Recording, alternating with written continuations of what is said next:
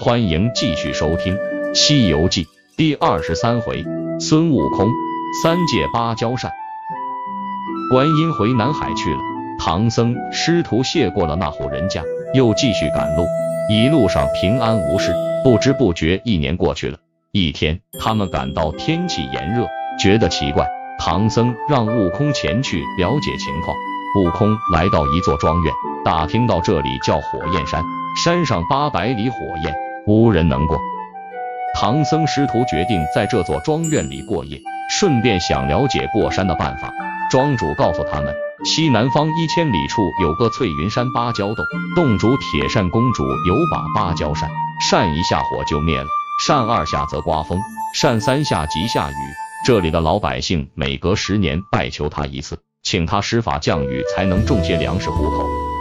悟空听他这样一说，就驾着云来到翠云山，向一位樵夫打听铁扇公主的住处。那个樵夫告诉悟空说：“我们这里的人把铁扇公主叫罗刹女，她是牛魔王的妻子。”悟空一听，心想：坏了，当年我收服他的儿子红孩，现在他肯借扇子给我吗？悟空果然猜对了。罗刹女听说孙悟空来了。立即拿着清风宝剑走出洞门，叫道：“孙悟空在什么地方？”悟空连忙上前行礼说：“嫂嫂，我是牛魔王当年在花果山结拜的兄弟。”罗刹女一听这话更生气，指着孙悟空就骂：“怪他当年不该收服红孩。”悟空为了借到宝扇，就让罗刹女在头上连砍了十几下，也不还手。罗刹女见一点也伤不到他，吓得扭头就走。悟空见罗刹女不肯借宝扇，从耳朵中掏出金箍棒拦住她的去路，两个人在翠云山上打了起来。罗刹女和悟空一直打到晚上，见悟空越打越有劲，知道不是他的对手，就取出芭蕉扇一扇，立刻一阵狂风，把悟空吹得一个跟头接一个跟头的翻了一夜，直到天亮，总算抱住一块风石，落到小须弥山上。悟空想起灵吉菩萨就住在这里，决定去向他请教。灵吉菩萨把当年如来佛送给他的定风丹又转送给悟空，悟空把定风丹放在怀里，驾着云回到翠云山，又来找罗刹女借扇子。罗刹女还是不肯借，和悟空打了几回后，觉得没有劲了，又拿出扇子朝悟空用力扇去，悟空竟然没有动。罗刹女又连扇了两下。见悟空仍然不动，不由得有点心慌，连忙收起宝贝逃回洞里，关上洞门不肯出来。悟空没有办法，就把定风丹含在口中，摇身变只小虫，从石缝钻到洞里，刚好听见罗刹女在喊：“渴死了，快端点茶来！”悟空一听有了主意，展翅飞到茶沫里，趁罗刹女张嘴喝茶的时候，钻到她肚子里叫道：“嫂嫂，快点把扇子借给我。”说完，在罗刹女肚子里连踢带打，痛得罗刹女面色苍白，哭天喊地，在地上乱滚，嘴里叫着“孙叔叔饶命”。直到罗刹女答应借扇子，悟空才停下来，又怕罗刹女变卦，一定要看看扇子才肯出来。罗刹女连忙叫女童拿了出一把芭蕉扇给悟空看，悟空一见，让罗刹女把嘴张三次，罗刹女刚张开口。他就飞了出来，落在扇子上。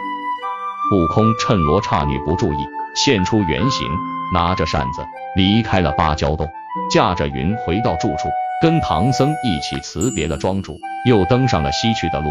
没想到才走了四十多里，脚就被烫伤了。悟空让大家暂时歇歇，自己拿着芭蕉扇上山去扑火。悟空举着芭蕉扇跳到火边，用力一扇，见火苗乱窜。再扇一下，火势反而比原来猛了很多。又一扇，那火比小山都高。幸亏悟空跑得快，要不猴毛都要烧光了。悟空跑到师傅面前，叫他们牵着马往回退二十几里。就在他们弄不明白是怎么回事的时候，土地爷走过来，告诉他们这扇子是假的，要想借到真扇子，就得找牛魔王。而这座火焰山。是当年悟空大闹天宫，被二郎神捉放在太上老君的八卦炉里。开炉时，悟空踢倒丹炉，落下的几块火砖。悟空按照土地爷说的，到积雷山魔云洞找牛魔王，在洞外刚好碰到他的小老婆玉面公主。他听悟空说是铁扇公主派来请牛魔王的，气得跑回洞里，对着丈夫大哭大闹。牛魔王问明情况，心想芭蕉洞里怎么会有和尚呢？牛魔王心里有点怀疑，就穿戴整齐，提着棍出来，一见是收走他儿子的孙悟空，不由得怒上心头，拿着混铁棍劈头就打。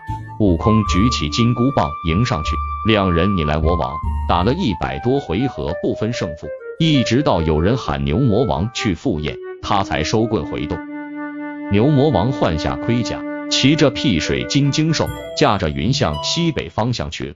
悟空在云里看得很清楚，就变成一阵清风跟在后面，来到一个水潭前。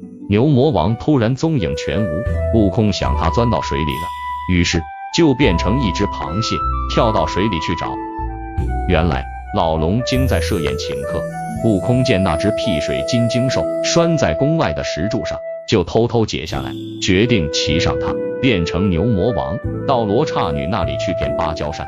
悟空骑着辟水金睛兽来到翠云山，罗刹女已经有两年没有看见丈夫了，所以特别高兴，一点也不怀疑。悟空故意说是怕罗刹女把芭蕉扇借给了仇人，才匆匆回来帮忙的。罗刹女一听，连忙命令白酒给大王洗尘。喝了一会，罗刹女已经有点醉了，显出娇媚的样子，直往悟空怀里倒。悟空假装应付着。并叮嘱他把扇子藏好。罗刹女笑着说：“我把它藏在嘴里，那猴子怎么能偷呢？”说着，从嘴里吐出一柄杏叶大小的扇子，递给悟空。悟空接过扇子，问：“这么小的扇子，怎么能扇灭八百里的火焰呢？”罗刹女埋怨丈夫不该把自己家宝贝的威力都忘了，一边埋怨着，一边把扇子变大的咒语说了一遍。悟空记在心里，把扇子放在口中。变回原来的样子，拔腿就往外跑。悟空出了洞，把口诀念了一遍，扇子果真是越变越大。可是他不知道把扇子变小的口诀，只好把一柄大大的芭蕉扇扛在肩上，按原路回去了。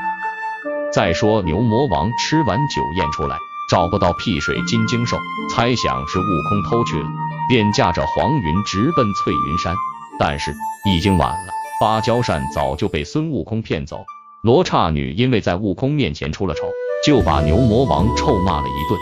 牛魔王气得七窍生烟，便想了一计，变成猪八戒去向悟空要扇子。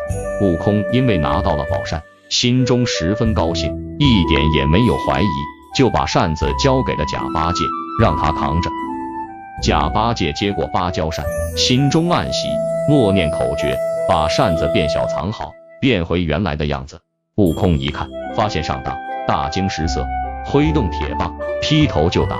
牛魔王拔剑相迎，两人从地面杀到空中，杀的是难解难分。